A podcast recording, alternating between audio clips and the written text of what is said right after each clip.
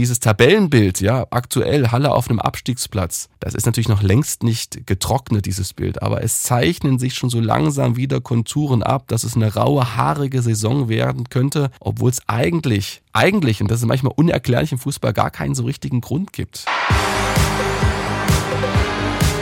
Badkurvenversteher, der MDR Sachsen-Anhalt HFC-Podcast. Hallo und herzlich willkommen zum Badkurvenversteher, dem Fußballpodcast von MDR Sachsen-Anhalt über den Hallischen Fußballclub. Mein Name ist Daniel George und ihr wundert euch vielleicht, mich hier zu hören. Ich hatte mich eigentlich vom HFC-Podcast verabschiedet, aber Stefan, Stefan Weidling, du kannst es nicht lassen. Der muss schon wieder dazwischen quatschen. Der hat mich angerufen und hat gesagt, äh, wir brauchen dich, Daniel. Ja, ja nicht nur äh, ich habe angerufen, auch Marius. Schöne Grüße in die Elternzeit. Der Schöne wird Grüße. nicht ähm, zuhören, sondern ähm, alle wollten dich wieder hören, nicht nur ich. Ach, das ist, da freue ich mich. Jetzt können wir eigentlich einen Cut machen und können wir die Folge beenden. Nein, aber liebe Grüße an Marius, der ist in der Elternzeit. Wir dürfen hier über Fußball sprechen. Äh, beides schöne Sachen. Du musst Na, mich ja. ein bisschen. Ja. ja, kommt auf das Kind drauf an, ne? Ja. Tatsächlich. Aber wir hoffen, Marius, dir geht's gut und du bist ja auch, ich glaube, in zwei Monaten wieder zurück. Solange übernehme ich hier seine Rolle und Stefan wird auch ganz viele Interviews mit Spielern machen. Also ihr müsst nicht auf den HFC-Podcast verzichten. Und heute musst du mich ein bisschen auf den neuesten Stand bringen, äh, Stefan. Ich bin ehrlich gesagt noch nicht so im Thema. Ich werde natürlich in den nächsten Wochen ja. wieder, wieder reinkommen. Ähm, aber du musst mir erklären, was da los ist beim HFC. Ich gucke auf die Tabelle und sehe, das ist Abstiegskampf. Ich habe aber gestern auch mir das Spiel angeschaut ja. und das sah nicht nach Abstiegskampf aus. Also musst du mir mal ein bisschen ja, diese Diskrepanz erklären. Ähm, ist schwierig sozusagen ist eigentlich, ne? Ist wirklich schwierig. Also ganz schwierig. Ja, also der HFC hat ähm, eigentlich nachgewiesen, dass sie spielerisch durchaus mithalten können in dieser dritten Liga, aber ergebnistechnisch eben nicht. Deshalb steht am Ende Tabellenplatz äh, 17, glaube ich, jetzt 16. Ich genau, 17, genau, 17, ja. genau, Tabellenplatz 17 und man ist da, wo man eigentlich nie sein wollte und es gibt dieses Zitat von Thomas Sobotzig, dem Sportdirektor, vor der Saison, wir wollen nicht schon wieder das Messer am Hals haben. Momentan ja, es ist nicht am Hals, aber ähm, es ist schon irgendwie gefühlt, hat es diese unsichtbare Gestalt äh, gezogen, dieses Abstiegsgespenst, ja, und fuchtelt damit schon so ein bisschen rum. Es ist noch sehr früh in der Saison, aber ja, das ist natürlich immer so ein, so ein Schatten, der über allen schwebt. Aber du hast es angesprochen, das Spiel gegen Dynamo richtig gut. Für mich ähm, das beste Auswärtsspiel. Auch wenn nach fünf Auswärtsspielen erst ein mageres Pünktchen zu Buche steht, war es eine richtig gute Leistung vom HFC. Warum am Ende die Punkte nicht da sind, also meine Erklärung ist, es war wieder einmal Chancenwucher vorne und es war wieder mal mangelndes kollektives Verteidigen, was äh, dazu geführt hat, dass Halle am Ende mit leeren Punkten da stand. Lass uns da gleich noch ein bisschen reingehen und dann wollen wir später auch noch äh, über das 2 zu 2 gegen Lübeck sprechen. Das ja. wurde ja hier im Podcast auch nicht besprochen. Und auch nochmal nach vorne gucken auf die nächsten Partien, die da so kommen, die nächsten Aufgaben. Für euch da draußen, wir nehmen auf am Donnerstag. Die Uhr zeigt 9.49 Uhr an. Also gestern Abend war das Spiel in Dresden und lass uns damit, damit anfangen. Lief eigentlich ganz gut. Kann man es aber auch ein bisschen so zusammenfassen, dass dem HFC auch die Konstanz fehlt in den Spielen? Ja, natürlich war es so, dass in der zweiten Halbzeit nicht mehr so viel oder eigentlich gar nichts aufs äh, Dynamo-Tor kam, was irgendwie gefährlich aussah. Aber wir wollen mit dem Positiven anfangen. Die erste Halbzeit wirklich sehr, sehr gut, vieles richtig gemacht. Dynamo wirkte rat- und planlos, so kam es mir zumindest vor, weil Halle immer eine sehr gute Mischung gefunden hat aus aggressivem Anlaufen, das hat am Ende auch ähm, zu Torchancen geführt und eben auch konzentrierten, kompakten Verteidigen bis auf die Gegentore, können wir auch nochmal drüber sprechen. Aber insgesamt äh, auch den Stefan Kutschke völlig aus dem Spiel genommen, bis eben zum Ausgleich oder außer dem Ausgleich. Sonst äh, war da nicht viel los beim Topstürmer von Dynamo Dresden und man hat sich dann am Ende wieder mal selbst geschlagen. Der Trainer macht da eigentlich selten hat am Ende gesagt, äh, ich muss der Mannschaft vorwerfen, dass sie das zweite Tor nicht gemacht haben. Das war auch ein klarer Vorwurf an äh, Andor Bolicki. Der Trainer hat sich das jetzt oft genug angeschaut, äh, hatte ja schon gegen Ingolstadt, äh, gegen 1860 absolute Top-Chancen, hat sie nicht genutzt und er hat den Namen nicht gesagt, aber allen war klar, ähm, Andor Bolicki ist damit gemeint, das ist hart. Ähm, ist auch schwer für mich dann immer über so einen Spieler zu urteilen, aber ganz ehrlich, ähm, das waren wirklich richtig gute Möglichkeiten, vor allem die Doppelchance, die war auch äh, toll herausgespielt von ihm, wo er mit der Brust den Ball annimmt und dann an Jonathan Meyer super vorbeigeht und dann eben zweimal an Triljatscha scheitert. Klar kannst du leicht sagen, er muss ihn irgendwie lupfen oder irgendwie in die Ecke spielen und nehmen nicht so auf den Mann, aber am Ende, Sretoristic hat das mal gesagt, das war in der letzten Saison, als er kam, hat er sich das Spiel angeschaut gegen Freiburg 2. Das ging damals zu Hause 1 zu 3 verloren. Da hatte Bolicki auch große Chancen, auch gegen Dynamo Dresden im Spiel davor. Und hat er gesagt, am Ende ist es irgendwo auch eine Frage der Qualität. Und das ist natürlich auch hart, aber das ist dann äh, die Wahrheit, wenn man so viele Möglichkeiten hat. Der andere Sturmpartner, Dominik Baumann, da sind wir ebenfalls beim Positiven, überragende Quote, eine Chance gehabt im Spiel, die genutzt. Jetzt steht er bei sechs Toren nach neun Spielen, das ist sehr, sehr gut. Und auch so ein bisschen die Lebensversicherung, ohne ihn wäre es richtig trüb. Und auch schön rausgespielt, ne? Das 1 zu 0. Richtig schön rausgespielt. Allerdings sind wir auch da wieder bei einem Punkt, den Sretoristic vor dem Spiel angesprochen hat. Ich war am Feiertag nochmal da, kurz vor der Abfahrt, habe mit ihm noch ein bisschen ähm, ähm, gesprochen und er hat gesagt, wir brauchen auch in Gemanden, in bestimmten Situationen das bisschen Glück. Und dieses Glück war halt, dass Graulich, der Innenverteidiger, da einfach nicht gut aussieht, nicht gut zum Ball steht, ähm, weil eigentlich darf dieser Ball von Haaland nicht durchkommen. Egal, er war gut gespielt, er kommt durch, Bauer macht das ganz cool vom Tor. Fand ich interessant, dass er das halt so sagt, ne? Also, dass wir auch bei unserem Spiel, beim Spiel des HFC auf ein bisschen Glück angewiesen sind und das hatten sie dann bei den Gegentoren nicht, wobei das war wirklich für mich äh, eigenes Verschulden. Also die habe ich mir nochmal ganz genau angeschaut. Daniel, ähm, wollen wir jetzt nochmal auch nochmal so ins äh, Gedächtnis äh, zurückrufen, die Tore? Können wir gerne machen. Gerade das, grad mhm. das erste Gegentor war dann schon, da dachte ich dann auch, Mensch, da hätte man nochmal hinterhergehen können und das verhindern können. Ne? Naja, zumal ähm, die Entstehung des Freistoßes ist ja schon sehr ärgerlich. Ne? Halle mhm. erobert den Ball, dann kann Tunay Denis aufdrehen, aber er legt sich den Ball ein Stück zu weit vor. Ein Dresdner spritzt dazwischen, dann muss Harlang das Foul ziehen, weil er ähm, sonst äh, Zimmerschied was, glaube ich, durchgehen lassen muss. Also der Zimmerschied kreuzt clever und dann gibt es eben diesen Freistoß. Und dann das Entscheidende. Ne? Also du siehst schön im Standbild, dass Zazar, der Gegenspieler, von äh, Kutschke ist und er klebt förmlich an ihm bei diesem Freistoß. Dieser Freistoß bleibt aber in der Mauer hängen. Und dann passiert etwas, was sehr oft passiert äh, bei zweiten Bällen. Dann geht so ein bisschen die Grundordnung verloren und so war es auch. Für einen Hauch von einer Sekunde verliert Zazar dann bei diesem zweiten Ball von Will, der nochmal reinflankt, Kutschke aus den Augen. Der schleicht sich in dessen Rücken weg und da steht er frei vom Tor. Müller kann parieren, Borkowski staubt ab und dann ist es eben passiert. Es ist halt diese ganz kleine Unaufmerksamkeit von Zazar Weißt du, wenn der Freistoß irgendwie nicht über die Mauer geht beim ersten Mal, sondern ähm, Richtung äh, Kutschke kommt, dann ist Zazar da, aber beim zweiten Mal eben nicht. Und das ist dann eben der Unterschied. Aber das ist auch zu verhindern gewesen. Ich habe es angesprochen, wenn Tunay Denis, der auch beim zweiten Gegentor nicht gut aussah, einfach diesen Fehler im Spielaufbau nicht macht, ja, aber das sind wir wieder beim hätte, wäre, wenn. Alles nicht passiert, ist passiert und deshalb steht Halle da, wo sie stehen. Und da sind wir wieder bei der Qualität, aber da vielleicht auch nochmal zur Einordnung. Man ja. muss natürlich auch sagen, Dynamo ist Tabellenführer und spielt auch richtig guten Fall. Fußball. Ne? Spielen guten Fußball und sie konnten ihn lange nicht zeigen, den guten Fußball. Und sie haben ihn eigentlich auch über 90 Minuten nur ganz selten gezeigt.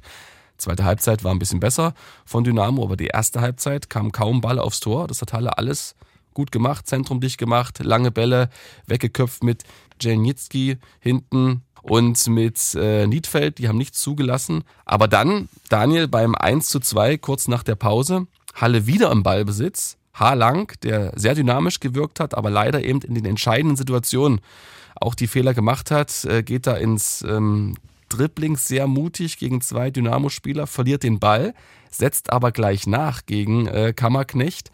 Alle denken, der Ball hoppelt ins Aus, aber er hoppelt eben nicht ins Aus. Und Tunay Denis steht neben dem Ball und sieht, ah ja, der wird schon ausgehen, nimmt Tempo raus und das kann er nicht mehr einholen. Auch Jelnitski hinten, der dann sozusagen den linken Innenverteidiger spielt, kann Kammerknecht nicht mehr unter Druck setzen bei der Flanke, weil er einfach auch ganz kurz abschaltet. Alle denken, der Ball ist aus. Und liebe Freunde, diese Situation gab es fast eins zu eins schon mal im Spiel gegen Ingolstadt. Da gibt's auch auf der linken HFC-Abwehrseite einen Angriff von äh, Ingolstadt und der Ball war damals wahrscheinlich im Aus, ist nicht ganz genau zu klären, aber jedenfalls wird er auch abgeschaltet und das darf einfach nicht passieren. Dass dann Tuna Denis abschaltet, äh, dass Jeniecki ganz kurz abschaltet, Kammerknecht wartet klug, bis Zimmerschied einläuft in den Strafraum, dann ist es schwer für Niedfeld zu verteidigen, weil Zimmerschied kommt mit Tempo auf ihn zu, setzt den Ball perfekt und dann ist es passiert und das war das Ende.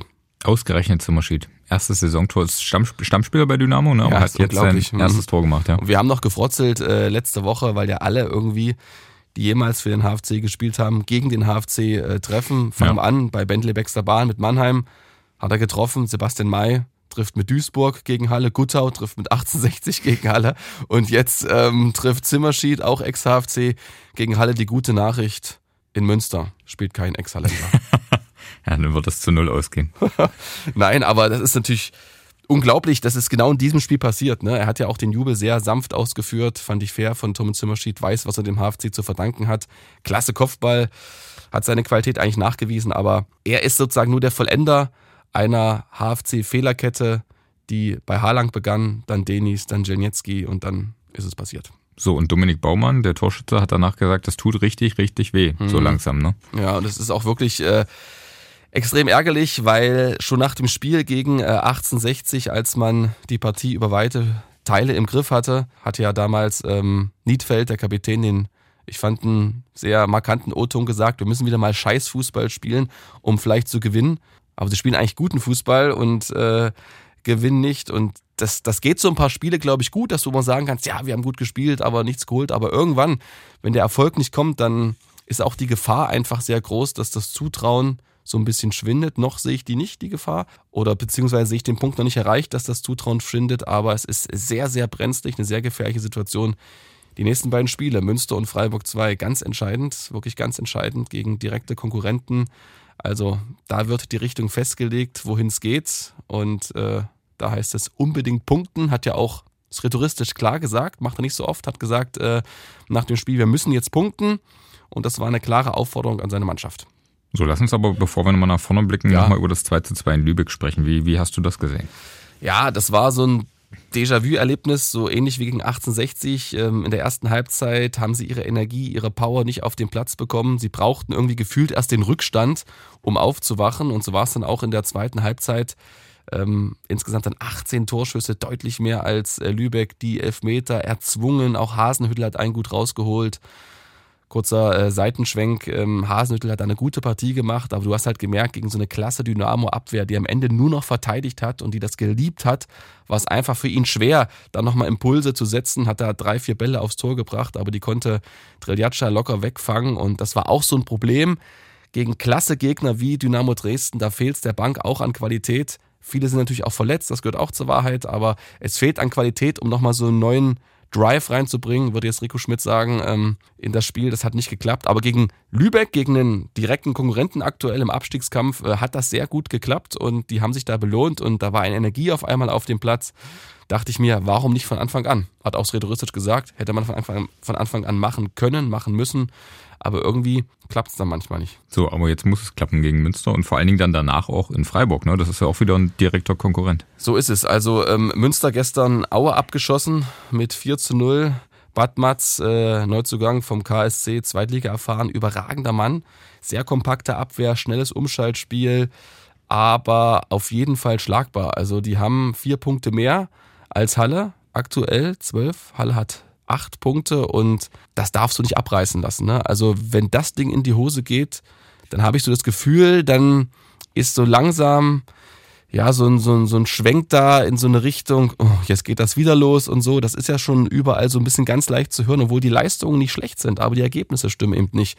Und ähm, dieses Tabellenbild, ja, aktuell Halle auf einem Abstiegsplatz, das ist natürlich noch längst nicht getrocknet, dieses Bild, aber es zeichnen sich schon so langsam wieder Konturen ab, dass es eine raue, haarige Saison werden könnte, obwohl es eigentlich, eigentlich, und das ist manchmal unerklärlich im Fußball, gar keinen so richtigen Grund gibt, weil die Spielanlage ist wirklich besser geworden in der letzten, als in der letzten Saison und trotzdem ist man da unten drin. Das ist das große Rätsel, das große Rätsel beim HFC, warum das irgendwie nicht fluppt. Das werde ich jetzt nicht lösen können, aber. Warum nicht, Daniel? Dafür bist du da. ja, Was ist eigentlich dein Vorschlag? Ich, du siehst ich, doch immer hier äh, Zweitliga-Fußball. Was machen die denn anders? Ich habe keinen Vorschlag, ich habe nur Fragen. ja, ist wie, clever. Wie, wie, ist denn die Stimmung im Umfeld gerade? Naja, also beim auf dem Trainingsplatz alles noch entspannt. Ähm, wenn ich da bin bei den äh, Kiebitzen, ich bin ja auch nicht so groß in sozialen Medien unterwegs, sozialen Netzwerken, eigentlich gar nicht, um das mal festzuhalten. Das war eigentlich immer dein Job, da mal so ein bisschen rumzugucken.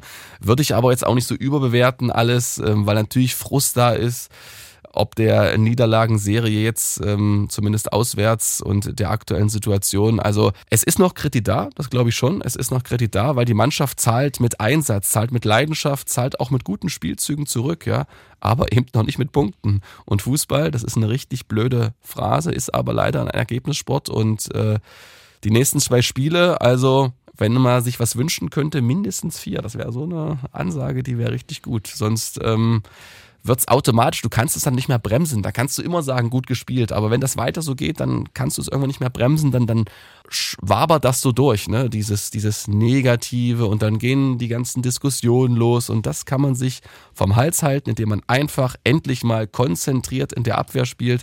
19 Gegentore, das ist zu viel nach neun Spielen. Damit hast du das berühmte Messer eigentlich immer am Hals und kannst dich gar nicht befreien. 19 Gegentore, das ist viel zu viel. Offensiv läuft es ganz gut, ne? Ich glaube 13 Tore. Offensiv ist okay. Offensiv ist okay, auch wenn da natürlich, ähm, wir haben es angesprochen, viele Dinger liegen bleiben. Und ich glaube, wenn da das 2-0 fällt, deshalb hat es rhetoristisch auch gesagt, dann ist Dresden wirklich, ja nicht tot, aber zumindest äh, auf dem Weg ins Koma, weil die ersten Fans haben angefangen zu pfiffen. Die sind natürlich verwöhnt in, im, im Rudolf-Habich-Stadion da.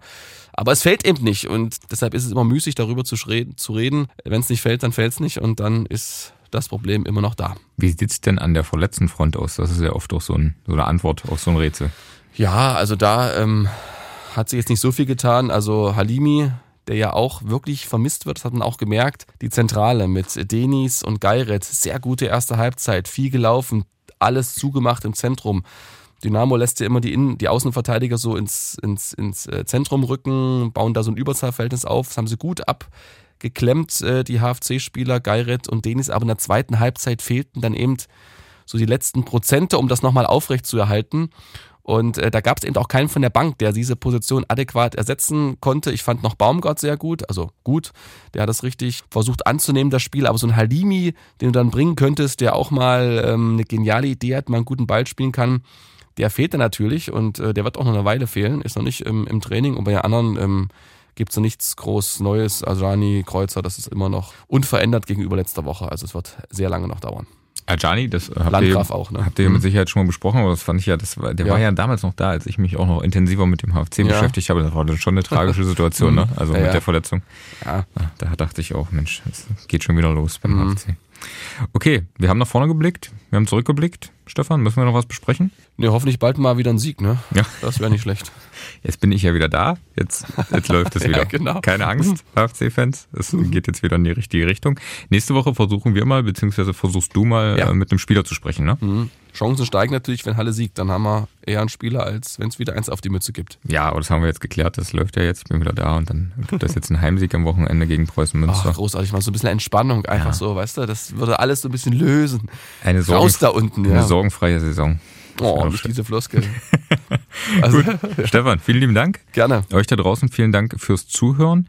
Wer es noch nicht getan hat, der abonniert uns bei Spotify, iTunes und Co. Kommt auf jeden Fall auch in unsere Facebook-Gruppe, die so heißt wie dieser Podcast. Bleibt uns treu und hört nächste Woche wieder zu. Bis dahin. Bis dann. Ciao, ciao. Badkurvenversteher, der MDR Sachsen-Anhalt HFC-Podcast.